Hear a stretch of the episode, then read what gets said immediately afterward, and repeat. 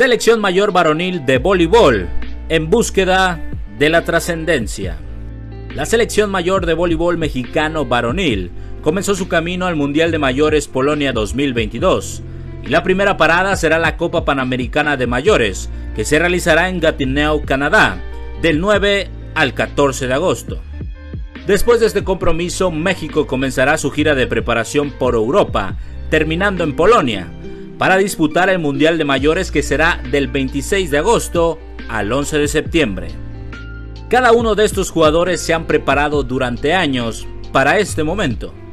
Y sin importar el resultado, estamos seguros que darán el máximo punto a punto dentro de la cancha.